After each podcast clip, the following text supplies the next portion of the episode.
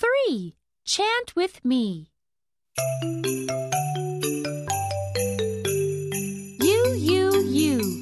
U is for umbrella. U, U, U. U is for umbrella.